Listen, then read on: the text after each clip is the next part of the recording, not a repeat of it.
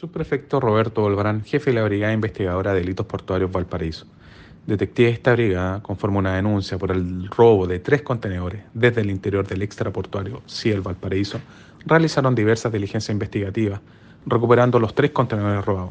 No obstante, estos se encontraban sin su carga, la cual correspondía a la bebida energética de la marca Reto, por lo que se continuaron las diligencias investigativas, realizando diversos análisis como del sitio suceso, las cámaras de seguridad y redes sociales como Facebook, diligencias que permitieron realizar en la ciudad de Santiago la detención por el delito flagrante de receptación de cuatro personas chilenas mayores de edad sin antecedentes policiales, recuperando 22.042 latas de Red Bull, estas avaluadas en 44.736.000 pesos.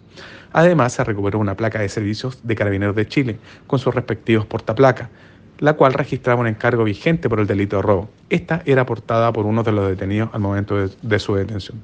Los detenidos pasaron a control de detención al juzgado de garantía correspondiente y las especies entregadas a la CSU Chile.